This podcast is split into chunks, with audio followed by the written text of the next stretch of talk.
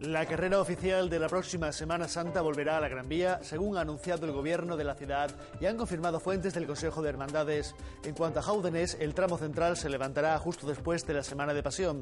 A estos aspectos se ha referido el consejero portavoz del gobierno, Jacob Achuel.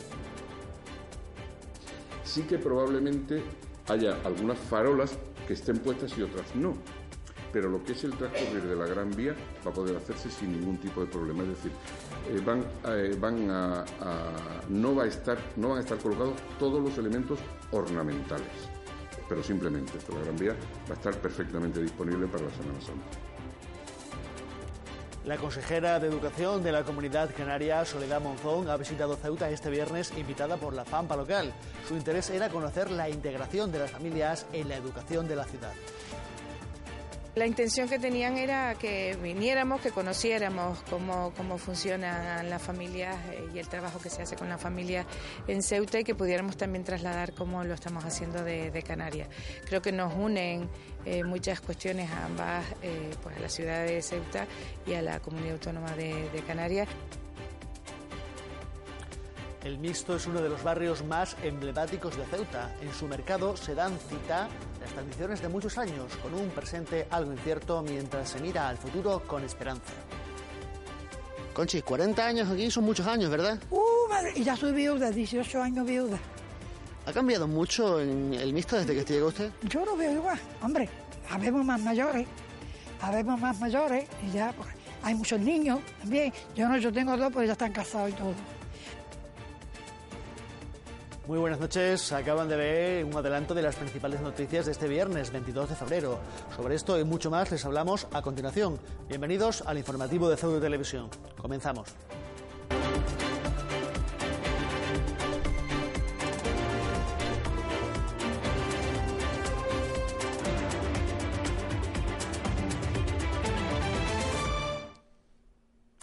La obra de la Gran Vía no estará completa en la fecha prevista tras la aparición de una madrasa junto al antiguo convento de los Trinitarios, que también va a ser puesta en valor. Según el Ejecutivo, ello no influirá en la apertura de la Gran Vía para Semana Santa, sino que se tratará de un trabajo paralelo para poner en valor este nuevo hallazgo.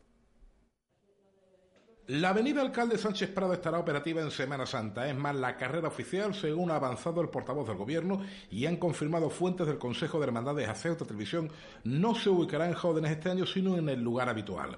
Sin embargo, un nuevo elemento impedirá que las obras estén concluidas a tiempo, la aparición de una madrasa junto al convento de los Trinitarios. Eh, nos encontramos con determinadas cuestiones inesperadas. Por ejemplo, el convento de los Trinitarios, concretamente me refiero a eso, pues resulta que también había una madrasa que también hay que poner en valor y queremos poner en valor.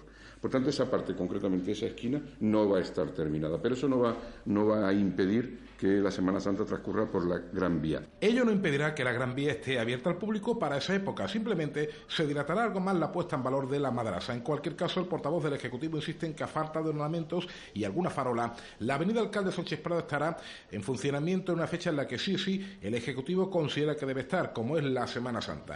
Sí que probablemente haya algunas farolas que estén puestas y otras no. Pero lo que es el transcurrir de la Gran Vía va a poder hacerse sin ningún tipo de problema. Es decir, eh, van, eh, van a, no, va a estar, no van a estar colocados todos los elementos ornamentales pero simplemente eso, la Gran Vía va a estar perfectamente disponible para la Semana Santa. Respecto a Jóvenes, se levantará también después de la Semana Mayor la parte central de la calle. El motivo de la tardanza en esta zona es la sustitución de tuberías de fibrocemento por otras más nuevas. Según el consejero Achuel, algunas de estas conducciones tienen casi 90 años. Podríamos haber tomado una decisión bueno, ¿y qué? Pues se tapa, nosotros inauguramos, todo va perfectamente y políticamente, pues hemos cumplido. Pero creemos que esa no hubiera sido una decisión responsable, ya que estábamos en obra, porque evidentemente esas canalizaciones, tarde o temprano, más temprano que tarde, había que cambiarlas.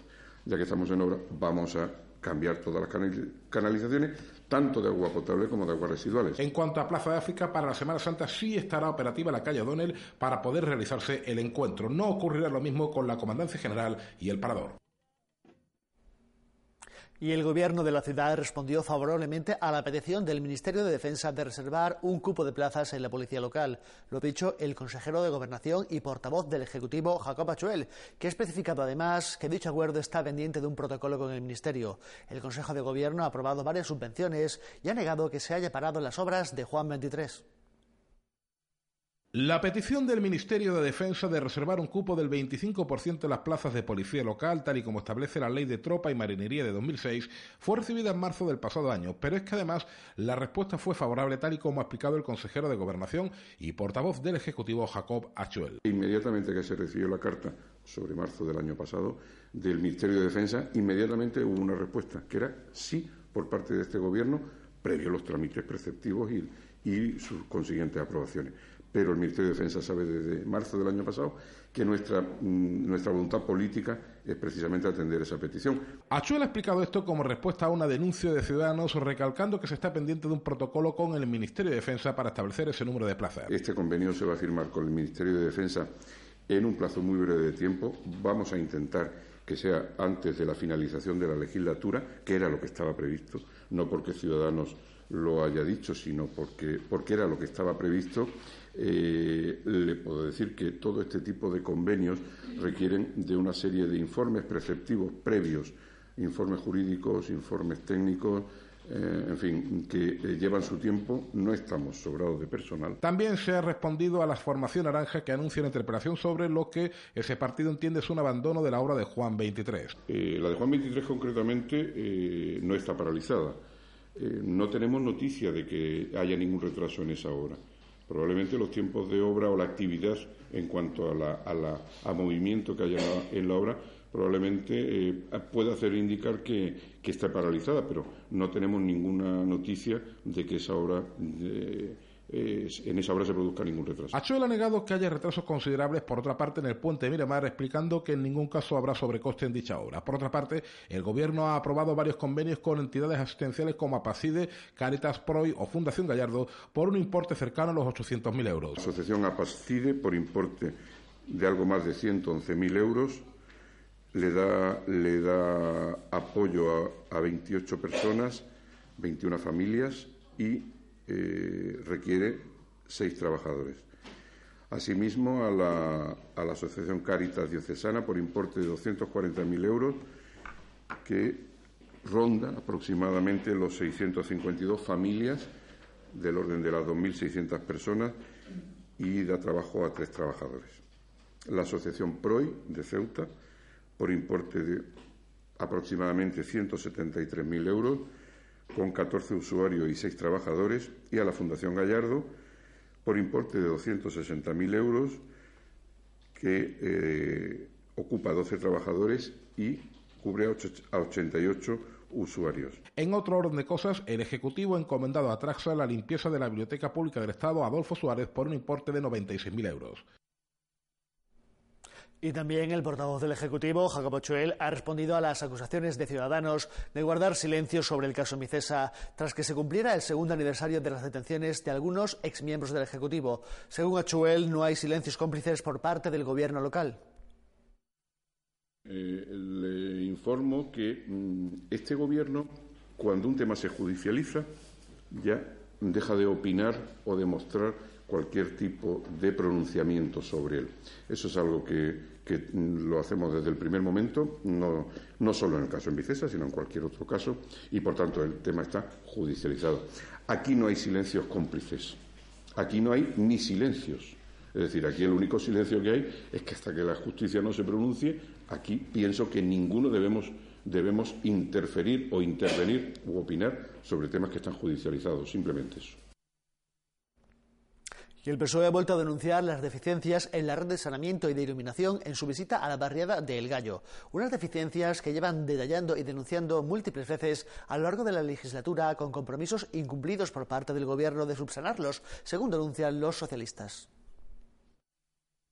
Hemos eh, detallado pormenorizadamente, de nuevo, en deficiencias, no solamente de la red de saneamiento, donde los vecinos y vecinas se quejan de la obstrucción que se produce cada dos por tres y que ellos mismos tienen que acopiar dinero para poder eh, solucionar esos graves problemas, ya digo, de la red de saneamiento, los graves problemas que presenta el alumbrado eh, público, donde le decimos aquí desde el PSOE de Ceuta al señor Néstor que no mienta más, por favor, que no en todas las barriadas de Ceuta ha llegado la iluminación LED.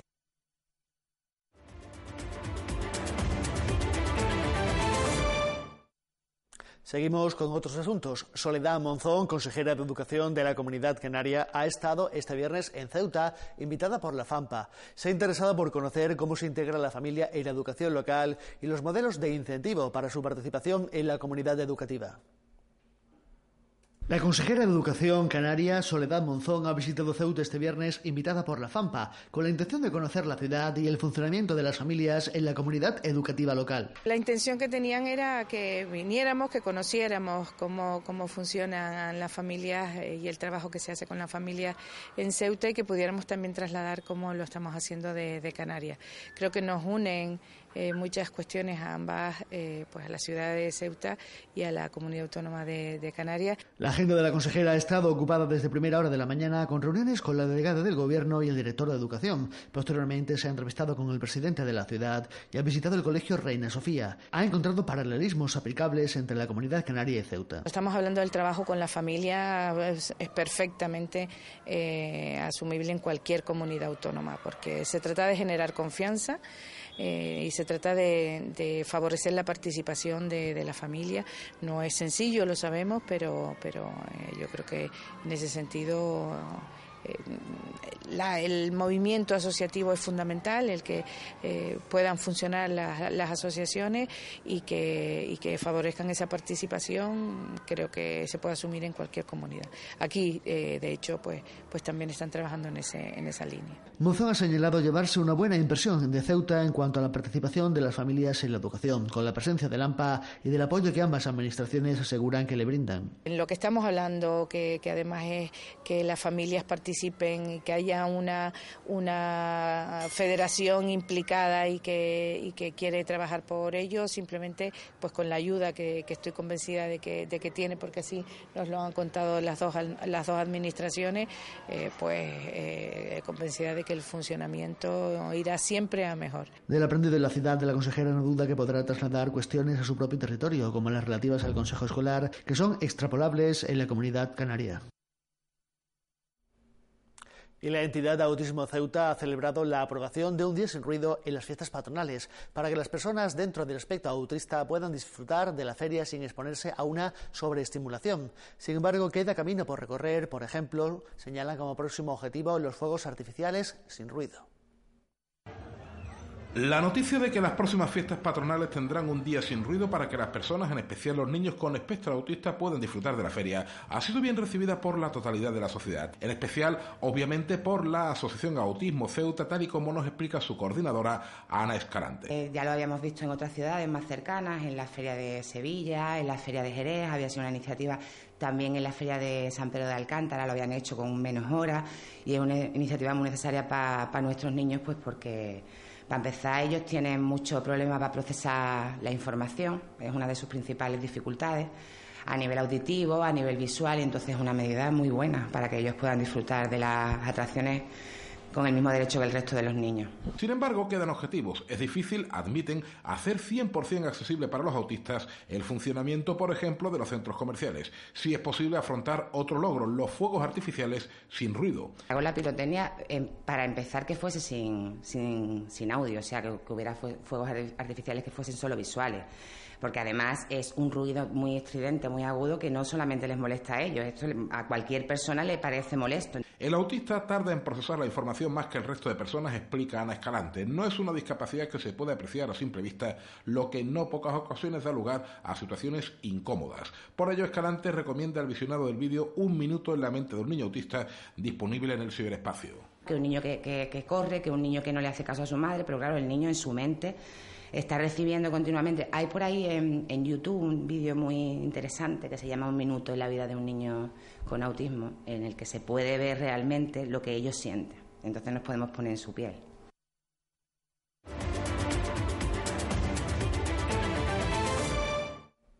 La delegación del Gobierno luce este 22 de febrero la bandera del Equal Pay Day, un acto simbólico en el día que simboliza la brecha salarial como reivindicación para paliar las desigualdades, organizado por la Asociación de Mujeres Empresarias BPW en colaboración con la delegación. Durante el acto se ha leído un manifiesto en apoyo a la igualdad efectiva en el trabajo entre hombres y mujeres. La asociación BPW España ha organizado, en colaboración con la delegación del Gobierno, el izado simbólico de una bandera para sensibilizar sobre las diferencias salariales que discriminan a las mujeres en todo el mundo. El 22 de febrero simboliza el tiempo necesario de más que necesita una mujer para cobrar el mismo salario que un hombre. Las mujeres necesitamos 418 días para igualar el salario de un hombre al año, es decir, un año y 53 días más. De ahí que la fecha de celebración del Equal Pay Day sea el 22 de febrero. Tras casi nueve años de reivindicación y el avance de las leyes, se podría pensar que la igualdad salarial está protegida y controlada por el Estatuto de los Trabajadores y por los convenios colectivos. Desgraciadamente, ni en unos ni otros, pese a su función reguladora, siguen sin poder incidir de forma completa en las capas subyacentes de la discriminación por razón de género que dan lugar a la discriminación salarial. Durante la lectura del manifiesto y la conmemoración del acto se ha aportado datos de diferentes estudios sobre la amplitud de la brecha salarial que aún se mantiene. En la actualidad, según distintos, distintos estudios, se mantiene un 14,9% de brecha salarial. El 75% de los asalariados a tiempo parcial somos mujeres. Las mujeres cobramos un 23,25% menos en el mismo puesto de trabajo que un hombre. Más de un millón y medio de mujeres perciben pensiones por debajo de los 500 euros y su media está unos 423 euros por debajo de las de los hombres. El 18,2% de las mujeres tiene ingresos menores del salario mínimo interprofesional. Con este panorama, el Equal Pay Day se tendría que celebrar durante al menos los próximos 108 años, plazo estimado por el Foro Económico Mundial para cerrar la brecha de género. La delegada del Gobierno, Salvador Mateos, ha estado presente en el acto para apoyar con su presencia la lucha por la igualdad de género y contra la brecha salarial. Igual sueldo, sea hombre o mujer. Esa es la lucha que llevamos manteniendo desde hace mucho tiempo y que queremos visibilizarla en actos como este. Eh, hombres y mujeres iguales en todo. No queremos ser más, simplemente iguales. Durante todo el día ondeará la bandera del Equal Pay Day por la igualdad salarial en la fachada de la delegación del Gobierno como forma de visibilizar y concienciar sobre esta discriminación. Precisamente con motivo de este Día por la Igualdad Salarial, la plataforma feminista ha celebrado un acto reivindicativo en la Plaza de los Reyes que ha concluido con la lectura de un manifiesto hace escasos minutos. En este acto se reclamaba acciones por acabar con la brecha salarial de género. También se ha convocado una huelga para el día 8 de marzo de carácter laboral, de consumo y reproductiva.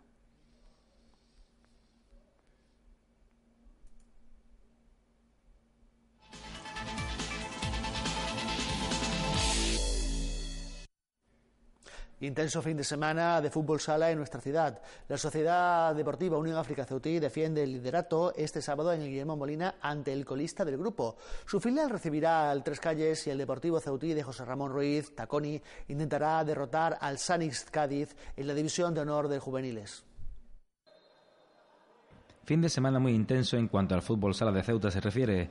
La Sociedad Deportiva Unión África Ceutí defenderá el liderato del grupo quinto de la segunda división B del fútbol sala, recibiendo al Alcalá en el Guillermo Molina este sábado a las 6 de la tarde en un encuentro correspondiente a la jornada número 20. Los de Rachid Ahmed vuelven a la competición tras uno de los muchos parones que sufrirá la liga en esta segunda vuelta. Los unionistas aventajan en cinco puntos al elegido 2012 Fútbol Sala y esperan conseguir los tres puntos ante el colista de la competición. En la última jornada, los caballas asaltaron la pista del Cádiz Virgili, abriendo una considerable brecha con su perseguidor que cayó en la pista de la Unión Deportiva Coineña. Por su parte, el filial de tercera división recibe al Tres Calles el mismo sábado a las cuatro menos cuarto del Guillermo Molina. Los de Quino Gallardo llegan a la cita en plena forma tras vencer la pasada jornada al San Juan del Puerto en un partido muy accidentado. Para cerrar la tarde de fútbol sala, el Deportivo Ceutí recibe al Sani Cádiz a las 8 de la tarde en un encuentro correspondiente a la jornada 17 del Grupo Octavo de la División de Honor de Juveniles de Fútbol Sala Nacional. Los caballas llegan a esta cita tras perder en Melilla ante la Peña barcelonista y ver frenadas sus aspiraciones de título. Los de José Ramón Ruiz Tacón necesitan los tres puntos para seguir en la lucha por el primer puesto de la tabla en una clasificación muy comprimida en los primeros puestos. El otro representante caballa de la competición, el Club Deportivo Puerto, viaja a la provincia de Granada para enfrentarse al Futsal Alendín. En la segunda división femenina de fútbol sala, el Club Deportivo Hércules recibe la libertad al Club Deportivo Ejido este domingo a las 11 de la mañana en un duelo bastante desigual. La Liga Femenina de Fútbol Sala ha arrancado en esta semana. Siete equipos se jugarán el título en una competición donde el campeón tendrá la posibilidad de jugar una eliminatoria de ascenso a Segunda Nacional ante el campeón de Extremadura, siempre y cuando el Club Deportivo Hércules no logre la permanencia en la Segunda División.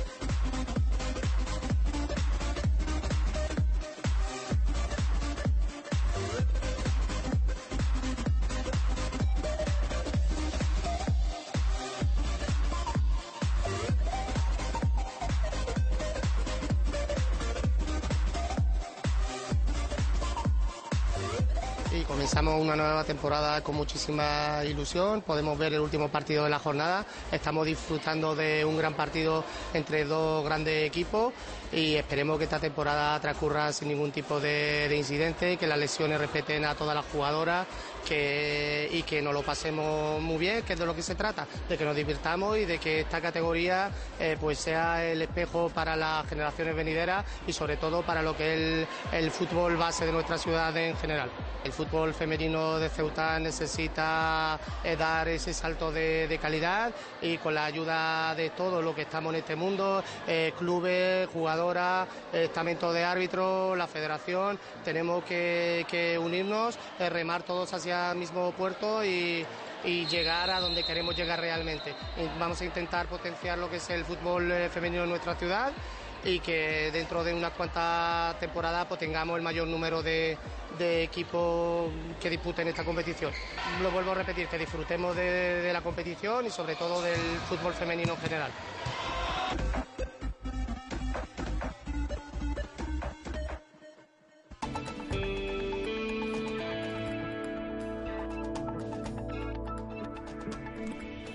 Pasamos ya a ofrecerles el pronóstico del tiempo para el fin de semana, que como siempre es cortesía de la Agencia Estatal de Meteorología. Este sábado 23 de febrero tendremos intervalos con nubes altas, con intervalos de nubes bajas matinales sin descartar nieblas. Las temperaturas mínimas permanecerán sin cambios significativos en torno a los 12 grados, la máxima en los 17 grados. El viento flojo variable con predominio de componente este y bastante flojo durante la primera mitad del día.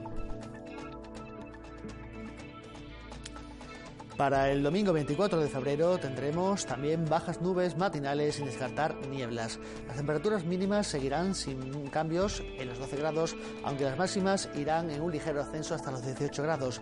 El viento seguirá soplando de levante con algo más de intensidad. Y ya están viendo el número premiado este viernes 22 de febrero en el sorteo de la Cruz Roja, el 461 461, la pipa. La barriada del Misto es una tradicionalmente obrera, con vecinos de muchos años que han ido viendo cómo sus, esos años han ido transformando su vecindario. Sus negocios iban cerrando y las reuniones multitudinarias en el centro social para jugar al dominó o a las cartas son cada vez más pequeñas. Un reflejo del barrio se vive en el mercado, aunque surgen iniciativas para cambiarlo y adaptarse a los nuevos tiempos, trayéndole nueva vida.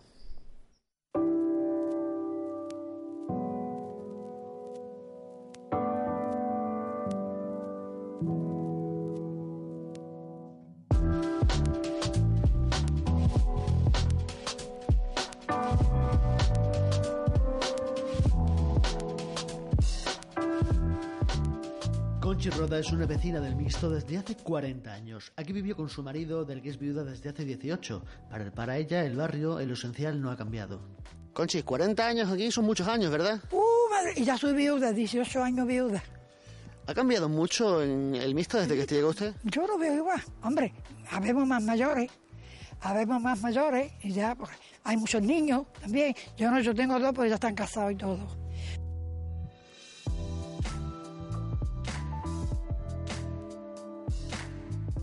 Siguen sentándose en sus bancos en verano a charlar con sus vecinas a la vista de las murallas merenidas y a combatir el calor. Aquí nos sentamos en el verano, aquí en los banquitos, las personas mayores, y aquí pasamos días.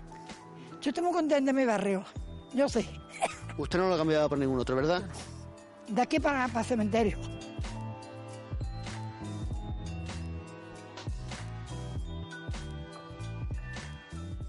En el mercado, uno de los negocios más antiguos es la pescadería de Manuel Alonso. Muchos años y muchos cambios. Espera poder jubilarse, aunque sea anticipadamente, en su puesto. Del mercado nos cuenta que ya no tiene la enorme vida que tenía hace años, algo que achaca a la expansión de las grandes superficies. Desde 1984. Ha llovido bastante desde entonces. Supongo que habrán cambiado las cosas enormemente desde esa época hasta ahora. ¿Que se han cambiado? Eh, El 100% ha cambiado el mercado este. ¿Cómo era cuando abrió usted el negocio? ¿Cómo era este mercado? ¿Cómo era el barrio? Esto daba alegría de trabajar aquí, y, porque se ganaba dinero, estaban todos los puestos abiertos, todo. Había de todo y, y la, claro, eh, la gente en general, el público, venía al mercado al mercado de aquí, ¿no? No es como hoy día. Hoy día con tantos supermercados como han puesto aquí en Ceuta, a veces ponen unos pocos más para que se revienten unos a otros, ¿no? Y ya como la bomba atómica, a ver si meten, tiran ya la bomba atómica de los supermercados, ¿eh? Y, y aquí estamos aguantando a ver, a ver si nos podemos llegar a jubilar. Su pescadería está llena de recuerdos, cosas antiguas, dice, objetos de decoración y muchas fotografías, momentos del pasado congelados para la memoria que Manolo ha compartido con nosotros. Será porque me gustan mucho las cosas antiguas, ¿no? Mira cómo tengo todo esto de... Y allí me gusta... Y la casa es el Museo de, de Arqueología, mi casa es el Museo de Arqueología. Pues, mira, tengo fotos de la Mili, de mis hijos, de los compañeros de las pescaderías, de, de personas que ya no están, mi tío Sebastián, Sebastián el Sargano, hermano de mi madre, este hombre que era muy gracioso, el Juan el Moco, ¿sabes? Este es mi abuelo por parte de mi padre, que se llamaba como yo, Manuel Alonso, que era de Cabo de Gata, Almería. Este hombre también vendía lotería, Abelardo, que era muy conocido aquí. José María Valero, que era árbitro. Mi, mi suegro, Miguel Panadero, el padre de los panaderos estos que juegan al fútbol, que- mi cuñado, ¿no? Mira, aquí estoy yo y mi mujer. Bueno, mi mujer y yo. Con. Uf, yo se me pone la cabeza en blanco. Con Marifé de Triana. Cuando la invitaron aquí a Ceuta, que pertenecíamos a la copla y le hicimos un homenaje aquí en Ceuta. Este era yo cuando yo era joven. Bueno, cuando yo era yo, vestido en los carnavales. Aquí. Aquí también con mi madre, que más conocía que el Lute aquí en el barrio, la To- la Tomasa. Y de los más antiguos a los más modernos, Belén Moreno de la zapatería Lindos Pies es una de las pocas que intenta renovar el mercado transformándolo en una galería comercial que dé nueva vida al espacio. Es muy consciente de que hay que adaptarse a los nuevos tiempos y utilizar todas las nuevas herramientas como las redes sociales para llegar a la clientela. Yo he abierto esta zapatería en el mes de septiembre y nada, es que estoy luchando por sacarla, intentar sacarla adelante. Adaptarse o morir, los tiempos cambian y supongo que habéis intentado abrir la galería comercial otro tipo de negocio. ¿Cómo ves tú las perspectivas eh, en este barrio del Mixto? Vamos a ver, mm, esto es un mercado, ¿vale? Entonces, claro, la gente antigua es verdad que ya se están prejubilando porque la cosa ha decaído mucho. Entonces nosotras, las que estamos cogiendo los locales, pues estamos intentando de que esto lo conviertan en una galería comercial. ¿Qué quiero decir con esto? Pues que mm, si un puesto era una frutería, que el que venga no tenga por qué coger una frutería, sino que coja la actividad que quiera, siempre y cuando no haya ya una actividad, porque esto es un centro muy pequeñito, pero que puedan poner, mm, ¿qué te digo yo?, una academia de clases particulares, mm, el que quiera hacer uñas, que haga sus uñas, una peluquería, yo ahora he puesto una zapatería, que cada uno haga la actividad que quiera, porque hoy en día los tiempos han cambiado, entonces nosotros lo que hacemos es que nos publicitamos mucho a través de las redes sociales. Noelia López, peluquera, también trata de que este cambio en el mercado del mixto se produzca y pide ayuda para materializar ese cambio tan necesario para el comercio y la barriada. ¿Qué propones tú ahí con ganas para, para que esto vuelva a surgir y vuelva a darle vida a la barriada y al mercado? Pues nada, yo lo único que le digo a la gente es eso, que, que ayuden al pequeño comercio, que no dejen a las barriadas que se mueran, que no hagamos ricos a los ricos, que siempre lo digo, que siempre hacemos ricos a los ricos y que nos ayudemos entre nosotros, porque si no, no vamos a salir de, de este pozo en el que estamos de la crisis, porque nadie de los de arriba no van a venir a ayudarnos. En el mixto conviven esas realidades, un pasado lleno de sustancia, un presente de quietud y soñadores que aspiran a cambiar para recuperar esos aires de vitalidad.